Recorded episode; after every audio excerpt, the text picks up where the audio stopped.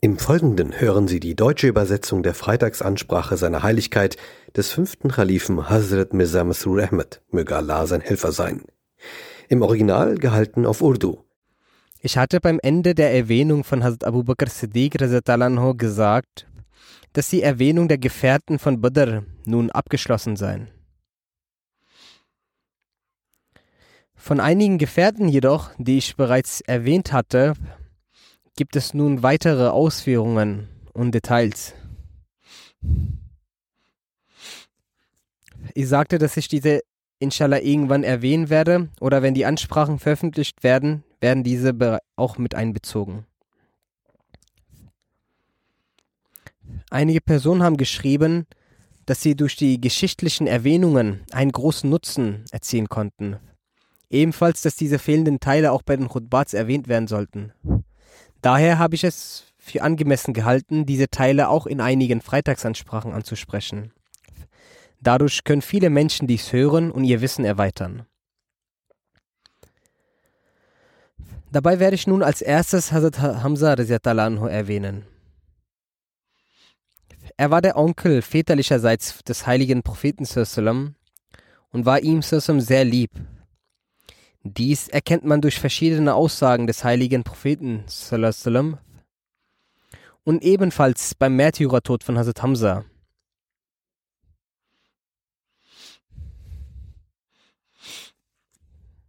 Es ist möglich, dass einige Sachen wiederholt werden. In einer Überlieferung heißt es, dass der heilige Prophet den Namen Hamza sehr mochte. Hazrat Jabir bin Abdullah anhu berichtet.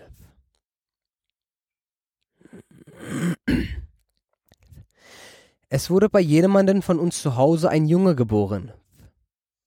Die Familie fragte, welchen Namen sie ihm geben sollen. Der heilige Prophet Sassam sagte, benennt ihn nach dem Namen Hamza bin Abdul Mutlib, da mir von allen Namen dieser am meisten gefällt. In Tabqatul Kubra heißt es bezüglich der Ehefrauen und Kindern von Hazrat Hamza noch folgendes. Eine Hochzeit von Hazrat Hamza fand mit der Tochter von Milla bin Malik statt, der zum Stamm ausgehörte. Von ihr wurden Yala und Amir geboren.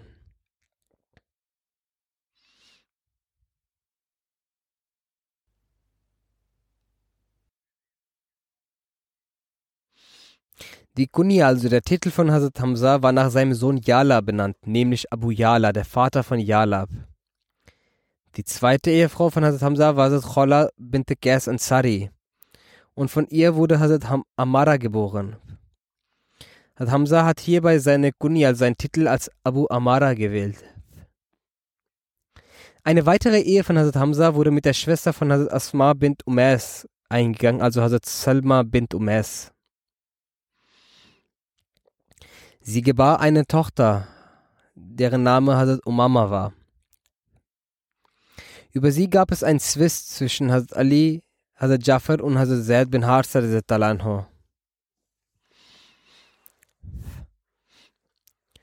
Jeder von ihnen beabsichtigte, dass Hazrat Umama bei ihnen bleibt. Der heilige Prophet hat jedoch die Entscheidung getroffen, dass für Hazrat Jafar bin Abi Talib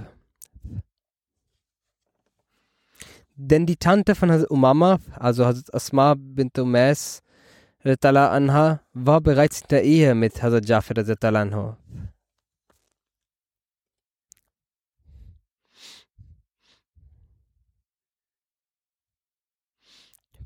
Yalla, also der Sohn von Hazrat Hamza, hatte folgende Kinder. Umara, Fazl, Zubair, Akil und Muhammad. Jedoch sind alle verstorben und ebenfalls die Kinder von Hazrat Hamza, so dass er keine Nachkommenschaft hatte. Es wurde eben über den Zwist zwischen Hazrat Ali, Hazrat Jafar und Hazrat Zaid bin Harza über Hazrat Umama erwähnt. Die Details hierzu und diesbezüglich werden in Bukhari wie folgt erwähnt. Hazrat Bara bin Azib berichtet, als der heilige Prophet im Monat Silqada die Absicht hegte, die Umrah zu vollziehen, lehnten die Mekkaner es ab, ihn zusammen nach Mekka zu lassen. Schlussendlich wurde er unter der Bedingung eine Versöhnung abgeschlossen. Die Bedingung war jene, dass der Prophet zusammen im darauffolgenden Jahr nach Mekka zu Umrah kommen wird und für drei Tage dort verbleiben wird. Als der Friedensvertrag geschrieben wurde, mit den genannten Bedingungen, sagten die Mekkaner, dass sie es nicht akzeptieren. Sie sagten, dass wenn sie wissen würden, dass er der Gesandte Allahs ist, würden sie ihn niemals aufhalten. Hier soll daher der Name Mohammed bin Abdullah geschrieben werden. Der Prophet sagte, ich bin sowohl der Gesandte Allahs als auch Mohammed bin Abdullah. Dann sagte er zu Ali, dass er das Wort Gesandter Allahs wegstreichen soll. Ali sagte, dass er das nicht mal tun würde. Er sagte, ich schwöre bei Allah, ich werde ihren Titel niemals wegstreichen. Der Prophet nahm das Papier, er konnte zwar nicht richtig lesen und schreiben, er schrieb, dies sind die Bedingungen, die Mohammed bin Abdullah festgeschrieben hat. Nach Mekka werden wir keine Waffen bringen, außer den Schwertern, die in der Schwertscheide sein werden. Wir werden niemanden aus Mekka mitnehmen, auch wenn diese Person mitgehen möchte. Ferner werden wir von unseren Gefährten niemanden daran hindern zu bleiben, wenn er dies möchte. Als der heilige Prophet gemäß dem Vertrag im darauffolgenden Jahr in Mekka eintrat und die vorgegebene Zeit verging, kamen die Quraysh zu Ali und sagten,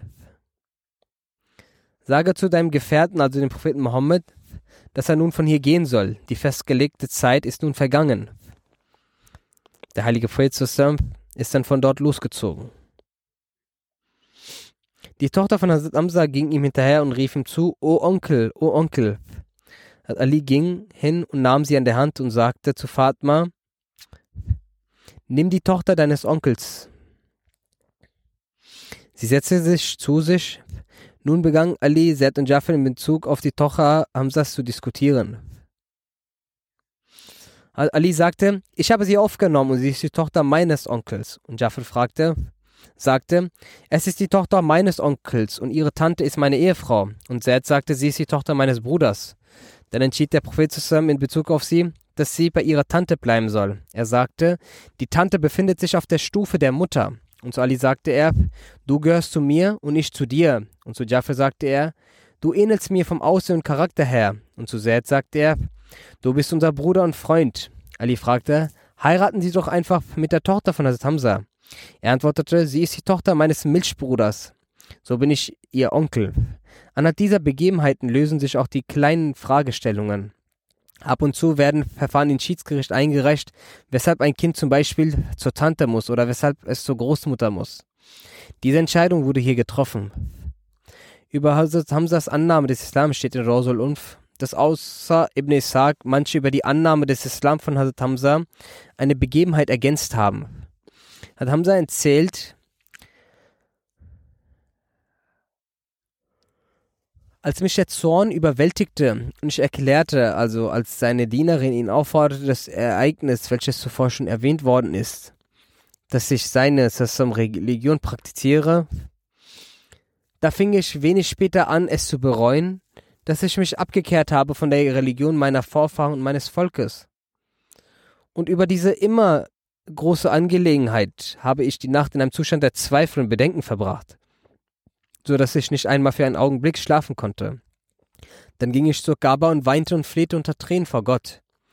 O Allah, öffne meine Brust für den Eintritt der Wahrheit und beseitige die Zweifel und Bedenken von mir.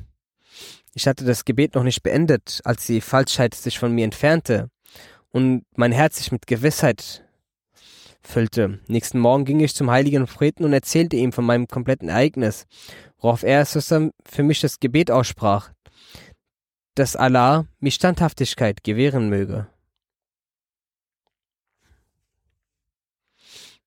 Von Hazrat Ammar bin Abu Ammar wird überliefert, dass Hazrat Amza bin Abdul Mutlib zum heiligen Propheten zusammen gesagt hat, dass ihm Gabriel in einer echten Gestalt zeigen soll. Er zusammen erwiderte, du hast nicht die Kraft, ihn zu sehen. Er fragte, warum nicht? Er antwortete, Setz dich an deiner Stelle hin, wenn du es so sehr begehrst.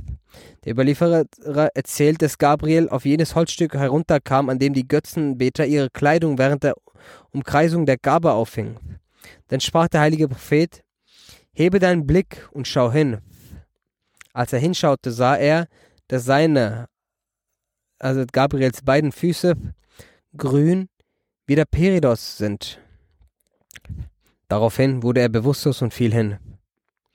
Peridot ist auch ein kostbarer Stein, der eine Ähnlichkeit zum Sma Smaragd hat. Im zweiten Jahr nach der Hijra, im Monat Safar, ist der heilige Prophet mit einer Gruppe der Muhajirin von Medina nach Abwa losgezogen. Hat Hamza erhielt auch die Möglichkeit dabei zu sein.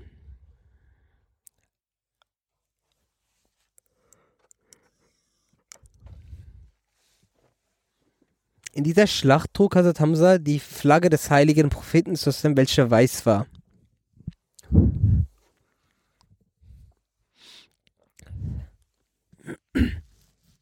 In seiner Abwesenheit hatte der heilige Prophet Hazrat Abu Sa'd beziehungsweise nach einer anderen Überlieferung Hazrat Sa'd bin Obada zum Emir ernannt. Auf dieser Reise kam es jedoch zu keinem Kampf und es wurde ein Friedensvertrag mit dem Stamm Banu Samra abgeschlossen. Dies war die erste Schlacht, in der der heilige Prophet zusammen höchstpersönlich dabei war. Der zweite Name dieser Schlacht ist Wadan.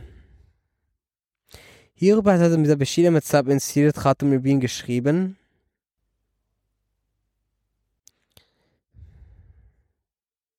Die Erlaubnis zum Dschihad mit dem Schwert wurde im Monat Safar, also im zweiten Jahr nach der Hijra, herabgesandt, da eine sofortige Gegenaktion notwendig war, um die Muslime vor den blutrünstigsten Absichten und gefährlichen Initiativen der Quraysh zu schützen. Deshalb ist er im selben Monat samt einer Gruppe von Muhajirin im Namen Allahs aus Medina aufgebrochen. Vor dem Antritt der Reise bestimmte er für den Zeitraum seiner Abwesenheit Saad bin Ubada, den Stammoberhaupt der Khazraj, zum Emir von Medina.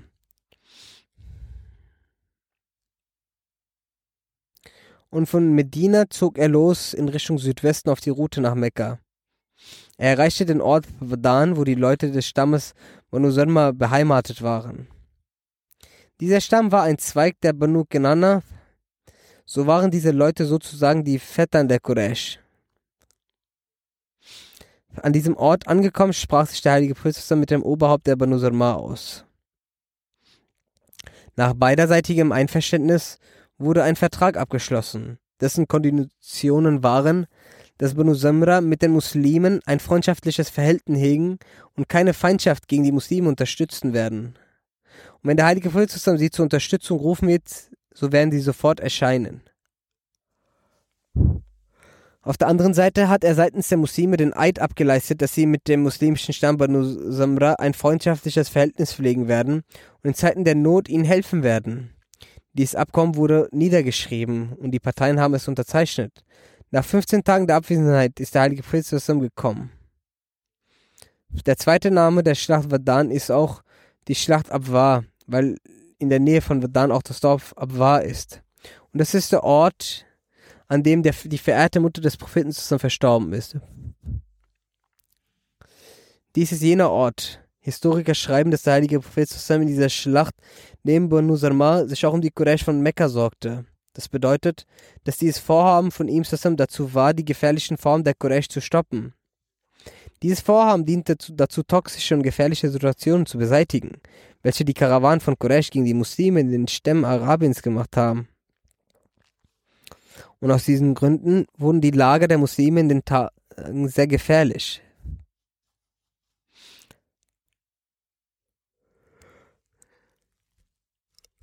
Also Hamza hat bei dieser Schlacht die Flagge des Propheten zusammengetragen.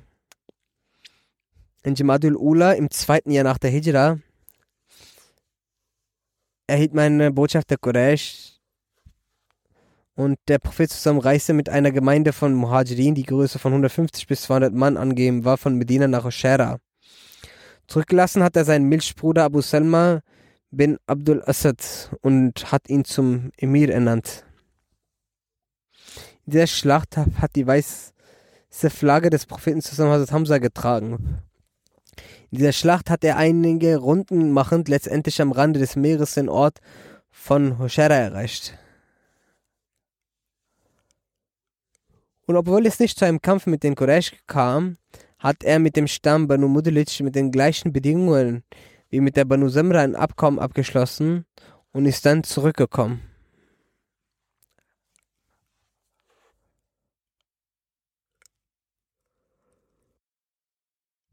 Der Schlacht von Badr während den Einzelkämpfen wird Mubarak Talbi erwähnt. Es wurde schon kurz in den vorherigen Freitagsansprachen anhand verschiedener Hadiths erwähnt. Also Misa Beshisab hat die Exegese oder die Aufklärung folgendermaßen geschrieben. Als die Armeen genau sich gegenüberstanden, es Gottes Plan, dass es zu dem Zeitpunkt die Rangordnung der Armee so war, dass die Quraysh die muslimische Armee als doppelt so groß gesehen hat. Weshalb die Ungläubigen eingeschüchtert wurden. Und auf der anderen Seite haben die Muslime die Armee der Quraysh weniger als ihre wahre Anzahl gesehen. Infolgedessen waren die Herzen der Muslime groß und ermutigt. Es war die Bemühung der Quraysh, dass sie die richtige Anzahl der muslimischen Armee herausfinden, damit sie den verlassenen Herzen Trost geben können. Dafür haben die Heere von Quraysh Humaira bin Wahab geschickt, so dass von allen Richtungen das islamische Heer auf einem Pferd reitend gesehen werden kann und die Anzahl ermittelt werden kann. Nicht, dass hinter ihnen eine Verstärkung versteckt ist. Schließlich hat Homera auf dem Pferd sitzend sich einmal um die Muslime erkundigt. Aber er hat von den Gesichtern der Muslime solch eine Erhabenheit, Entschlossenheit und Gleichgültigkeit vom Sterben gesehen, dass er stark beängstigt zurückkehrte. Er sprach die Quraysh und sagte, ich habe zwar keine versteckte Verstärkung gesehen, aber o Leute der Quraysh, ich habe in dem Heer der Muslime beobachtet, dass die Kamele auf sich keine Menschen, sondern tote Menschen tragen und auf den Büffeln von Yesrib Zerstörungen sitzen. Als die Qurayshis hörten, haben sie ein Gefühl der Unruhe gespürt. Suraka, der ihr Garant war, wurde so beängstigt, dass er verschwand. Als die Leute ihn aufhalten, sagte er, was ich, seh, was ich sehe, seht ihr nicht. Hakim bin Hizam hat den Rat von Homer gehört und ist im Zustand der Angst zu Utbah bin Rabia gekommen und fing an zu sagen, O Utbah,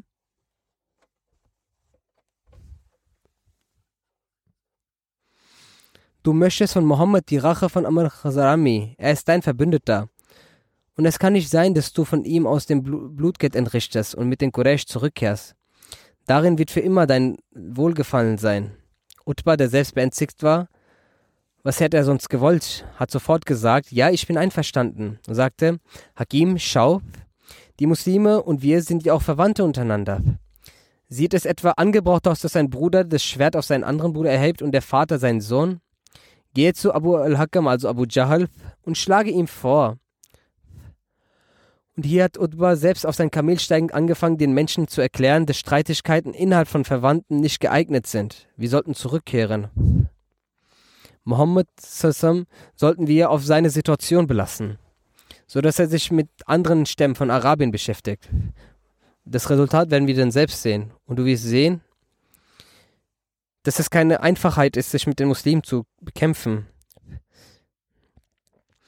Auch wenn ihr mich äh, Angsthase, auch wenn ihr zu mir sagt, dass ich beängstigt bin, ich bin nicht beängstigt.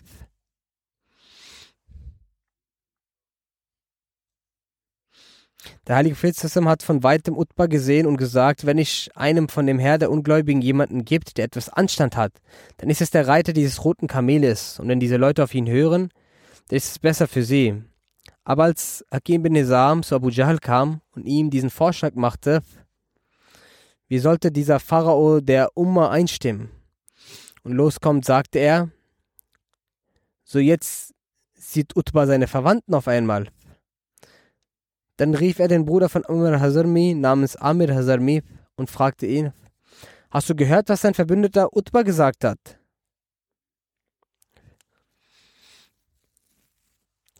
Und das auch zu dem Zeitpunkt, als die Rache für deinen Bruder in greifbarer Nähe liegt. Amir kam in Rage und riss nach dem alten Brauch Arabiens seine Kleidung und begann in unbekleidetem Zustand zu brüllen. Wehe uns, der Tod meines Bruders bleibt ohne Vergeltung. Diese Stimme aus der Wüste ließ in den Herzen der Quraysh kureischischen Armee die Flammen des Hasses aufflodern und der Kriegsherd wurde mit voller Kraft sichtbar. Jedenfalls ließ der Vorwurf von Abu Jahl auch Utbah vor Wut aufkochen. Im Zustand dieses Zornes nahm er seinen Bruder Sheba und seinen Sohn Walid und trat aus der Armee der Quraysh nach vorn und forderte nach dem alten Brauch Arabiens zu einem Einzelkampf auf. Demnach trat Ansar für das Duell nach vorne. Aber der heilige Prophet stoppte sie und sagte, Hamza, steh du auf.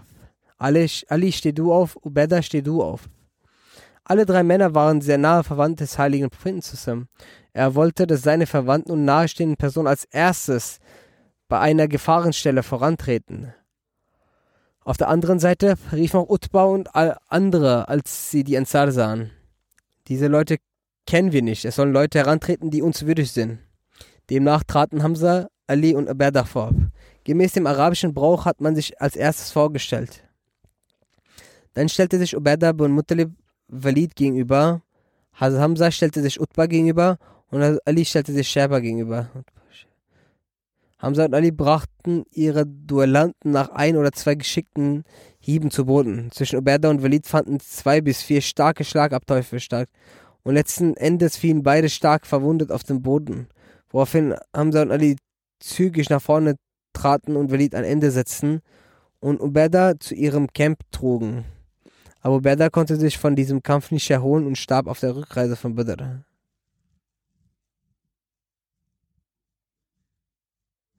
Hat Hamza hat in der Schlacht von Badr auch den Fürsten von Quraysh namens Emma bint Adi getötet.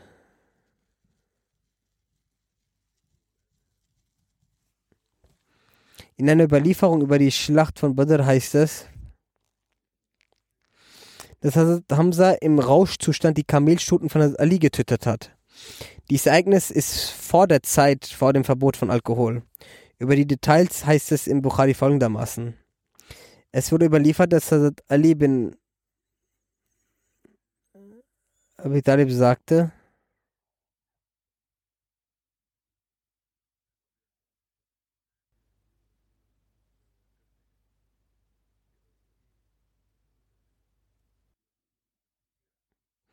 Es wird gesagt, am Tag von Badr erhielt ich eine alte Kamelstute als Beute und der Gesandte Allah gab mir eine weitere.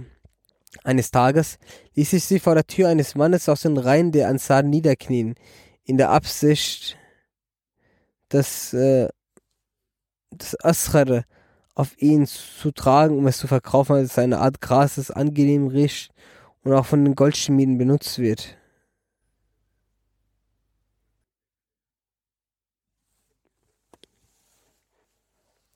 Ein Goldschmied der Banu Gernka war auch bei mir, damit ich das Geld für das Velima, also die Hochzeitsfest für meine Heirat mit der Fatma verwenden konnte.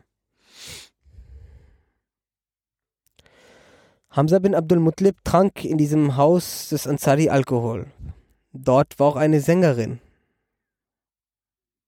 Als sie die folgende Strophe rezitierte, O Hamza, steh auf und geh zu den Kamelstuten, Statt hat Amsa in seiner Aufregung auf und griff die Kamelstuten mit seinem Schwert an und schlug ihnen die Höcke ab und schnitt ihnen die Flanken auf und nahm er ihnen die Leber heraus. Ibn Judayd sagte, ich fragte Ibn Shihab, ob er auch Fleisch aus ihren Höckern herausgeschnitten. Er sagte, er hat ihre Höcke abgeschnitten und sie weggenommen. Ibn Shihab sagte, dass Ali sagte, dieser Anblick schockierte mich so sehr. Ich ging zum heiligen Propheten zusammen. Also Zed bin Harza war ebenfalls bei ihm. Und ich erzählte dem Propheten zusammen, was geschehen war. Er ging hinaus, begleitet von Zed, und ich ging mit ihm. Er trat zu Hamza und brachte ihm gegenüber seinen Unmut zum Ausdruck.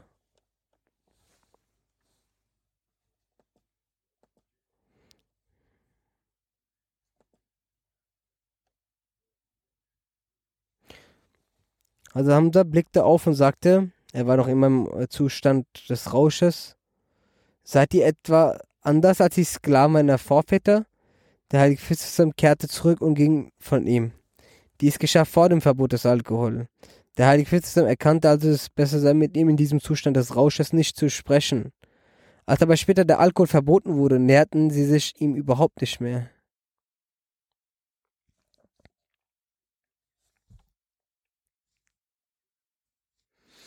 Das war der Zustand der Sahaba in bezüglich der Befolgung von Allahs Geboten, dass sie alle Fässer zerstört haben. Sie haben nicht gesagt, wie es heute viele sagen, dass wir es nacheinander aufwägen. Also dass zuerst Menschen sich berauschen und dann sagen zu dem, was im Islam verboten ist, dass wir werden es langsam abwenden. Diese Begebenheit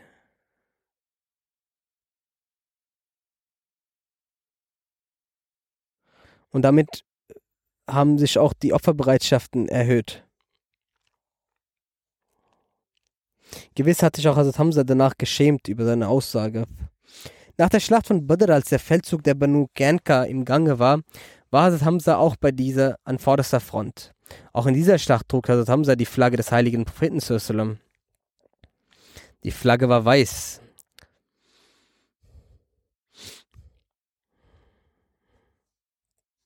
Also mit der Bashir Mitzab schreibt über die Erläuterung, als der heilige Prophet von Mekka nach Medina auswanderte, lebten drei jüdische Stämme in Medina. Sie hießen Banu Gernka, Banu Nazir und Banu Qureza. Der heilige Prophet schloss unmittelbar nach seiner Ankunft in Medina mit diesen Stämmen Verträge zu Frieden und Sicherheit und legte den Grundstein, miteinander in Harmonie und Frieden zu leben. Gemäß dem Vertrag waren beide Parteien dafür verantwortlich, Frieden und Sicherheit in Medina zu wahren. Wenn ein externer Feind Medina angreift, müssen ihn alle gemeinsam verteidigen. Anfangs hielten sich die Juden an diesen Vertrag und stritten zumindest nicht offenkundig mit den Muslimen. Doch als sie sahen, dass die Muslime in Medina immer einflussreicher werden, änderte sich ihre Strategie und sie beschlossen, die zunehmende Kraft der Muslime aufzuhalten. Für diesen Zweck begannen sie alle möglich erlaubten und unerlaubten Mittel anzuwenden. Soweit, dass sie nicht einmal vor dem Versuch abhielten, unter den Muslimen einen Bürgerkrieg anzuzetteln. So wird überliefert, dass einst viele von den Stämmen Aus und Khazraj zusammensaßen und miteinander in Liebe und Einheit sprachen. Während einige unheilstiftende Juden kamen und begannen in dieser Sitzung über den Krieg Boas zu sprechen. Dies war der furchtvolle Krieg, der einige Jahre vor der Auswanderung zwischen diesen beiden Stämmen herrschte. Und in dem viele der Aus und Khazraj durch die Hände der anderen getötet wurden. Nach Erwähnung dieses Krieges wurden die Erinnerungen von einigen energiegeladenen Leuten wieder aufgefrischt. Die Anblicke der vergangenen Botschaften verschwanden vor den Augen. Es kam dazu, dass durch gegenseitige Spötterei und Zank in derselben Sitzung unter den Muslimen das Schwert gezogen wurde. Doch es ging gut aus, dass der Heilige Fritz rechtzeitig darüber informiert wurde und er mit einer Gruppe der Auswanderer der Muhajirin sofort ankam und beiden Parteien aufklärte und sie zur Ruhe brachte. Er wies sie auch zurecht. Folgt ihr etwa in meiner Anwesenheit dem Ge Gebrauch der Jahiliyyah? Und schätzt nicht dies äh, Gunst Gottes, dass er euch durch den Islam zu Brüdern gemacht hat? Die Ansar wurden durch diese Belehrung so beeinflusst, dass sie Tränen gossen und von ihrer Tat Reue zeigend einander umarmten. Nach der Schlacht von Badr, nachdem Allah den Muslimen mittels seiner Gnade trotz ihrer Minderheit und fehlenden Mittel den Sieg über ein überwältiges Heer der Quraysh bescherte und große Stützen Mekkas besiegt wurden, stieg das Feuer des Neides der Juden Medinas auf und sie begannen, sich mit den Muslimen offenkundig zu zanken und in Sitzungen offen zu verkünden, was es denn für eine große Sache wäre, das Herr der Quraysh besiegt zu haben. Wenn Mohammed gegen uns kämpft, dann zeigen wir ihnen, wie man kämpft. Sie sagten diese Worte in einer Sitzung sogar den heiligen Frieden ins Gesicht. So wird überliefert, dass nach der Schlacht von Badr, nachdem der heilige Frieden in Medina ankam, eines Tages die Juden zusammenbrachte, sie belehrte und sie eine Botschaft verkünden zum Islam einlud.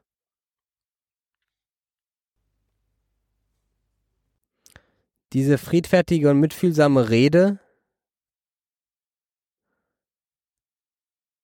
wurde von den Oberhäuptern der Juden mit der Antwort gegeben, O Mohammed, vielleicht habt ihr einige von den Quraysh umgebracht und seid nun stolz darauf. Jene Menschen waren zwar über die Kampfkunst unbelehrt. Wenn ihr mit uns kämpfen solltet, dann werdet ihr ein besseres belehrt werden. Wie denn wirkliche Kämpfer sind. Die Juden haben es nicht nur bei einer einfachen Drohung belassen, sondern es kommt so vor, als hätten sie begonnen, Pläne für den Tod des heiligen Prinzessin zu schmieden. Es sei sogar in einer Überlieferung des Dalla bin Baraf, welcher ein demütiger Gefährte war, als er nun am Sterben lag, so hat er gesagt, wenn ich in der Nacht sterben soll, sollte, so soll für mich das Totengebet nicht der heilige Prophet benachrichtigt werden. Nach dem Krieg von Badr begannen die Juden öffentlich zu hetzen. Und weil die Banu Gernka unter den Juden in Medina am stärksten war, begann zunächst von ihnen, dass sie den Friedensvertrag brachen. So schreiben die Historiker, dass von den medinensischen Juden zuerst die Banu Gernka den Vertrag gebrochen haben, welcher zwischen ihnen und dem Propheten zusammen geschlossen wurde. Und nach Badr haben sie diese mit Übertritten begonnen und sie haben offenkundig Neid und Zwist geäußert.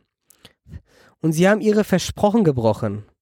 Aber trotz solchen Sachen haben die Muslime gemäß der Anweisung ihres Meisters jederlei Geduld gezeigt und keinen Schritt von sich aus gemacht. Vielmehr steht in den Überlieferungen, dass das, was nach diesem Vertrag mit den Juden geschehen ist, der heilige Prophet besonders auf die Gefühle der Juden geachtet hat. So haben einst ein Muslim und ein Jude, welche sich gestritten haben, einige Besonderheiten von Hazrat Moses aufgezählt. Der Gefährte wurde darüber wütend und ist mit dem Juden etwas härter umgegangen und den heiligen Propheten zusammen als den besondersten aller Propheten bezeichnet. Als der heilige Prophet zusammen von dieser Begebenheit erfuhr, war er zornig und ließ und er hat den Gefährten gerügt und sagte zu ihm, es ist nicht deine Aufgabe, die Vorzüge vor einigen Propheten über die anderen der Gefährten Allahs zu nennen. Dann hat er den partiellen Vorzug von Moses genannt und so die Gefühle des Juden geachtet. Aber trotz dieser Achtsamkeit der Gefühle sind die Juden in ihrer Todeslist vorangeschritten. Und letztendlich ging der Grund für den Krieg von den Juden aus, und die Feindlichkeit konnte nicht mehr in ihren Herzen Platz finden. Und es geschah so, dass eine muslimische Frau bei einem Juden im Markt ging, um einige Sachen zu kaufen. Einige üble Juden, die zu dem Zeitpunkt bei dem Markt waren, haben sie auf übelste Art belästigt und selbst der Marktbesitzer hat einen Streich gespielt, indem er die untere Spitze des Tuches der Frau in ihrer Unkenntnis mit einem spitzen Ding oder einem Dorn mit dem Rücken der Frau verbunden. Als die Frau diese Belästigung der Juden gesehen hatte und von dort zurückgehen wollte, wurde sie entblößt. Daraufhin haben der jüdische Marktbesitzer und seine Freunde laut gelacht. Aus Scham heraus hat die muslimische Frau einen lauten Schrei von sich gegeben und nach Hilfe gerufen. Zufälligerweise war ein muslimischer Mann dort in der Nähe. Er kam eilig zum Geschehen und im Kampf wurde der jüdische Marktbesitzer getötet. Daraufhin wurde der Muslim von allen Seiten angegriffen und der würdevolle Muslim wurde dort getötet. Die Muslime bekamen Wissen von diesem Geschehen. So sind diese dann aufgrund des Stolzes des Volkes wütend geworden. Und auf der anderen Seite die Juden, die dieses Geschehen zu einem Anlass machen wollten, zu einer Schar versammelt und es kam so zu einem aufstandsähnlichen Zustand. Der heilige Prophet wurde informiert. So hat er die Führer der Gernka versammelt und ihnen gesagt, dass das nicht die richtige Art ist und sie mit den Listeleien aufhören sollen. Und fürchtet Allah. Und sie haben statt zu trauern und sich zu schämen und statt nach Vergebung zu fragen, haben sie eine hochmütige Antwort gegeben und dann die Drohungen wiederholt dass man sich nicht über den Sieg von Badr rühren soll, rühmen sollte. Wenn ihr mit uns kämpfen werdet, werden wir es schon, werdet ihr es schon erfahren, wie es ist, gegen wahre Kämpfer zu kämpfen. Gezwungen ist er Sassam in einem Schar von Gefährten zu der Festung der Banu Gernka gegangen. Nun war es die letzte Möglichkeit, dass sie über ihre Taten sich beschämt zeigen. Aber auch diese haben sich zum Krieg bereit erklärt. So wurde nun der Krieg ausgerufen, die Kräfte des Islam und der Juden kamen gegeneinander zum Vorschein. So war es ein Brauch der Zeit im Krieg, dass diese sich in den Festungen eingeschossen haben und die gegnerische Partei umzingelte die Festung. Dann bekämpfte man sich gegenseitig. Bis die umlagernde Armee unverhofft die Belagerung endete oder die Belagerten erobert werden würden.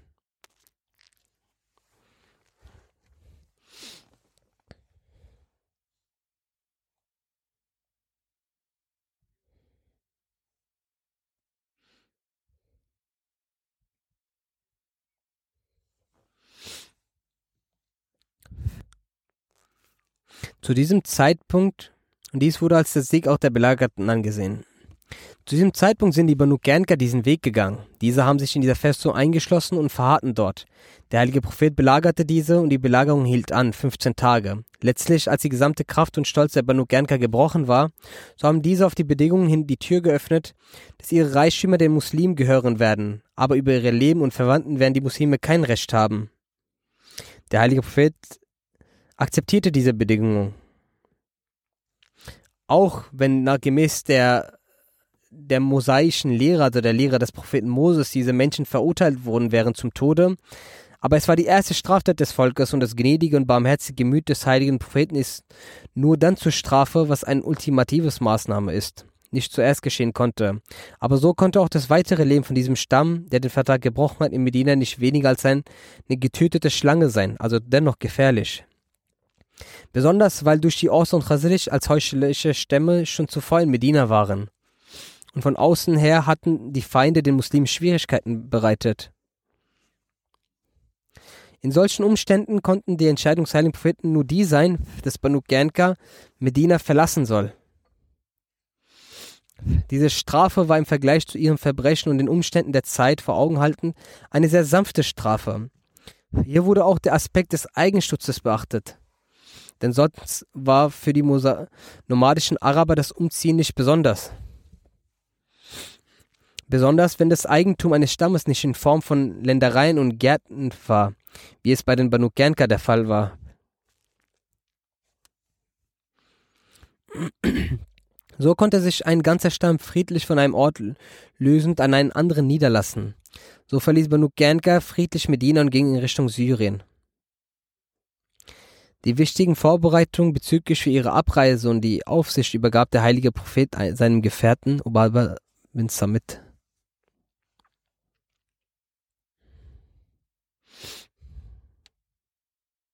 Wie erwähnt haben Banu Gernka sehr friedlich Medina verlassen in Richtung Syrien. Der Gefährt des Propheten zusammen, also Ubadah bin Samit, wurde durch den heiligen Frieden zusammen beaufsichtigt, ihre Abreise und Aufsicht zu kontrollieren, der einer seiner Stellvertreter war. Also ging Ubadah bin Samit einige Meilen mit Banu Gernka und schickte sie in Sicherheit weiter und kehrte zurück. Die Beute, die in die Hände der Muslime fiel, war nun Kriegsbeut Kriegsgegenstände und Gegenstände der Berufung des Goldschmieds.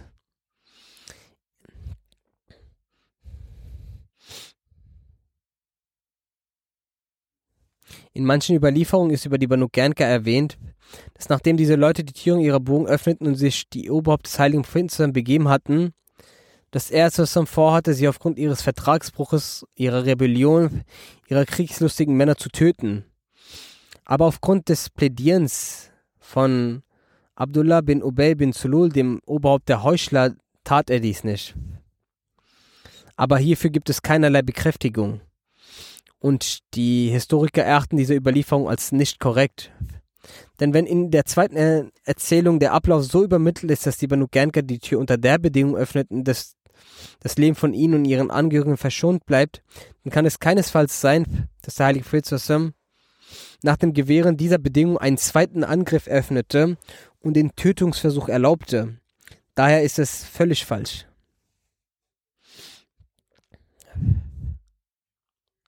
Selbstverständlich wurden die Leben durch der Banu Gernka verschont.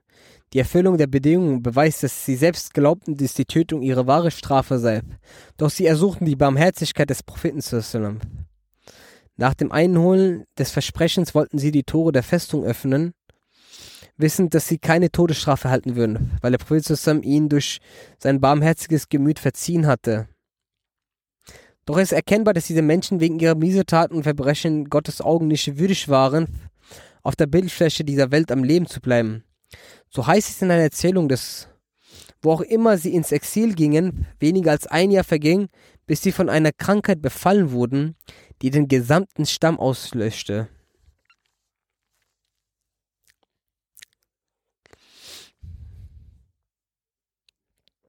Der, die Schlacht gegen die Banu Gernka war im zweiten Jahr nach der Hijra.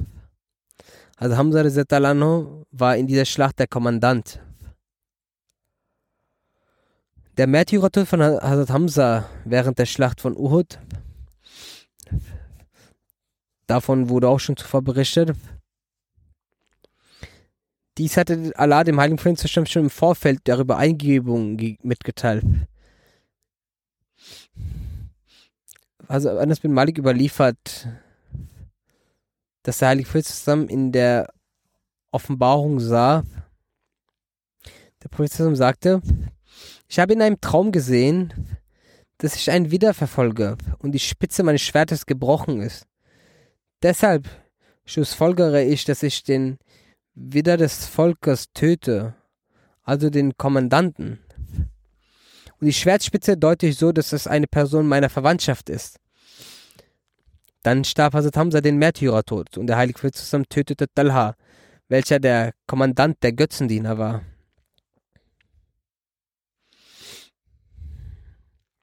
Der Leichnam von Hazrat Hamza wurde geschändet. Das Gesicht wurde entstellt, Nasen und Ohren wurden abgeschnitten.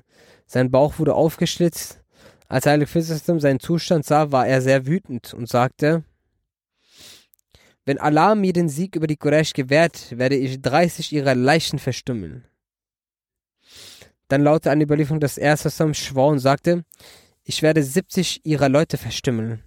Woraufhin dieser Vers vergesandt wurde, in akabtum wakibu bimisli maukibtum bihi wala in sabartum lawa sabirin. Die Übersetzung lautet, und wenn ihr die Unterdrücker zu schlafen wünscht, dann bestraft ihn in dem Maße, wie euch Unrecht zugefügt wurde. Wollt ihr aber Geduld zeigen, dann ist das wahrlich das Beste für die Geduldigen. Hieraufhin sagte der heilige Prophet zusammen, dass sie geduldig sein werden. Und er brachte eine Wiedergutmachung für seinen Schwur. Hat Ibn Abbas berichtet, dass der heilige Prophet zusammen sagte,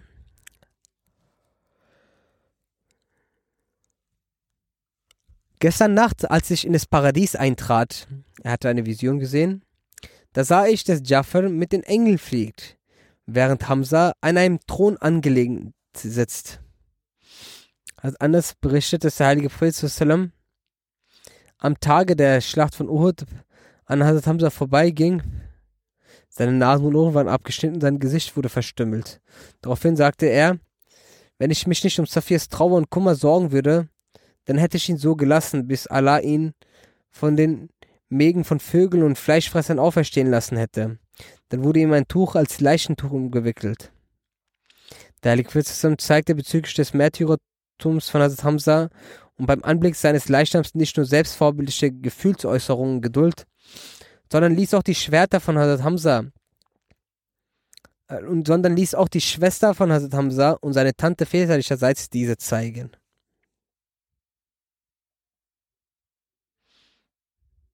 Das wurde bereits vorher schon erwähnt.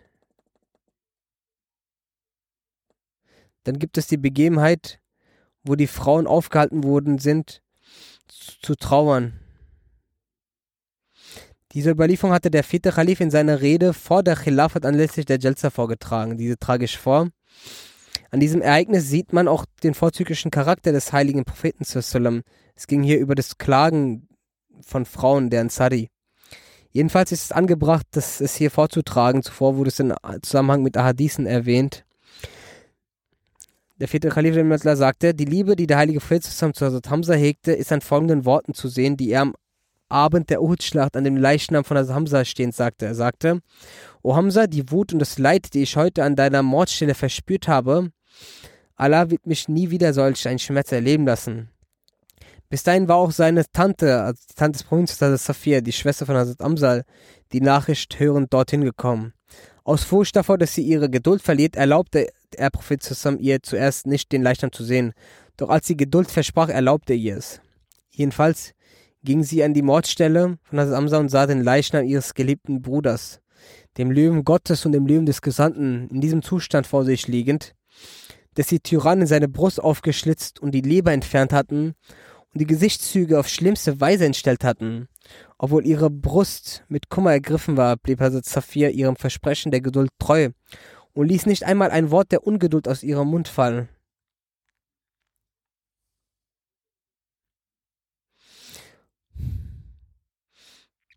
Doch wer hätte die Tränen kontrollieren können? Sie sprach Inna Lillahi und setzte sich weinend dorthin. Ihr Zustand war der, dass aus ihrem erfüllten stillen Augen ein Wasserfall der Tränen floss. Der Überliefernde berichtete, dass auch der heilige Prophet sich hinzusetzte. Auch aus seinen Augen begannen unkontrolliert Tränen zu fließen. Als das Safirs Tränen nachließen, ließen auch die Tränen des Propheten nach.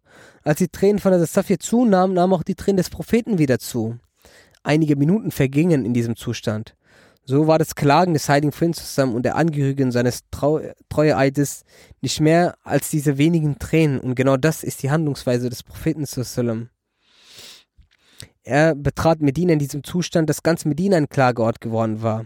Aus jedem Haus hört man das Beklagen der Märtyrer der Uhud-Stadt. Der Prophet hörte dies und sagte mit großem Schmerz, es gibt keinen, der Hamza beklagt. Ja, wer kann denn auch für Hamza klagen, denn die Angehörigen des Treueeides sind morgens und abends zu Geduld angewiesen. Als einige Ansar die schmerzerfüllten Satz des Propheten hörten, standen sie in Kommer auf und rannten nach Hause. Sie wiesen ihre Frauen an, dass sie jede andere Klage aufhören sollen und Hamza beklagt werden soll. So war zu sehend aus allen Richtungen das Beklagen von Hamza zu hören, und dieses Heim wurde zum Klageort für Hamza. Die Ansar-Frauen beklagten und vergossen Tränen und kamen aus dem Haus des Propheten zusammen. Der Herr Prophet schaute hinaus und seine Ansammlung der Ansar-Frauen. Er betete für ihr Beileid, den sie aussprachen, bedankte sich. Doch gleichzeitig sagte er, dass es nicht rechtgemäß ist, Tote zu beklagen. So wurde von diesem Tag an die Tradition des Beklagens beendet. Mögen unsere Leben zu den Schritten des heiligen Propheten geopfert sein. Welch ein gehobener Charakter war er, der vom spirituellen Himmel herabstieg, um uns die Religion zu lehren. Welch ein Herr der Tiefsicht und Weisheit dieser Ermahner war, dessen Blick bis in die Tiefen der menschlichen Natur reichte. Wenn der heilige Prophet die Ansar-Frauen zu diesem Zeitpunkt vom Klagen abgehalten hätte, als sie ihre eigenen Märtyrer beklagten, dann wäre dies für manche Herzen unangenehm gewesen. Und diese Geduld wäre für sie zu einer Probe geworden. Doch schaut auf welche Art und Weise er erst ihr Beklagen zu seinem Onkel lenkte und dann, als er sie vom Klagen abhielt, sie vor dem Beklagen seines zum Onkel abhielt. Allahs Wahl ist Allahs Wahl. Schaut, welch einen großartigen Warner er für seine Schöpfung geschickt hat, der die Feinheiten und Weichheiten der menschlichen Natur sehr gut kannte und wie er auf die versteckten Gefühle seiner Diener achtete. Wenn der Blick auf die schönsten Gesten des heiligen Propheten fallen, dann flattert das Herz in der Brust und man beginnt ihm zusammen zu verfallen. Und es kommt unkontrolliert vom Herzen eine Stimme, die sagt, dass unser Leben, unser Besitz und unsere Kinder dir zu Füßen liegen. O Prophet Allahs, möge auf dich zehntausende Segensgrüße und hunderttausende Friedensgrüße sein. O jener, dessen Meer und des schönen Gefallen küsst kostenlos und unendlich war. O Prophet Allahs, mögen auf dich zehntausend Segensgebete und hunderttausende Friedensgrüße sein. Beim einzigen und alleinigen Gott der Erde und Himmel unter seiner Schöpfung auf Erden und im Himmel bist du der einzige und alleinige. Es gab keinen wie dich, es gab keinen wie dich und es wird nie einen wie dich geben. In der Erwähnung von Hamza wurde auch der vorzügliche Charakter des Propheten erwähnt. Hier ist nun der Abschluss, ein paar weitere werden noch erwähnt, inshallah, das die nächsten Male. Übermorgen beginnt inshallah auch das neue Jahr. Beten Sie, dass Allah, der Allmächtige, uns im neuen Jahr mit allen Segnungen segnet. Möge es auch für die Jamaat zu einem Segen sein. Möge Allah alle Pläne des Feindes verstimmen lassen. Und möge Allah der Allmächtige die in der Welt verbreiteten Jamaats mehr als zuvor dazu befähigen, den Sinn ihrer Geburt zu erfüllen. Beten Sie genauso im Allgemeinen für den Zustand der Welt. Möge Allah Sie vor Kriegen retten. Die Zustände werden immer gefährlicher. Die Zerstörung steht mit offenen Armen da. Jeder besteht nur auf seine Vorteile. Möge Allah der Allmächtige gnädig sein und beten Sie auch für Ihre Brüder in Not, dass Allah im kommenden Jahr die Jamaat vor jeglichen Leid und Folter schützt.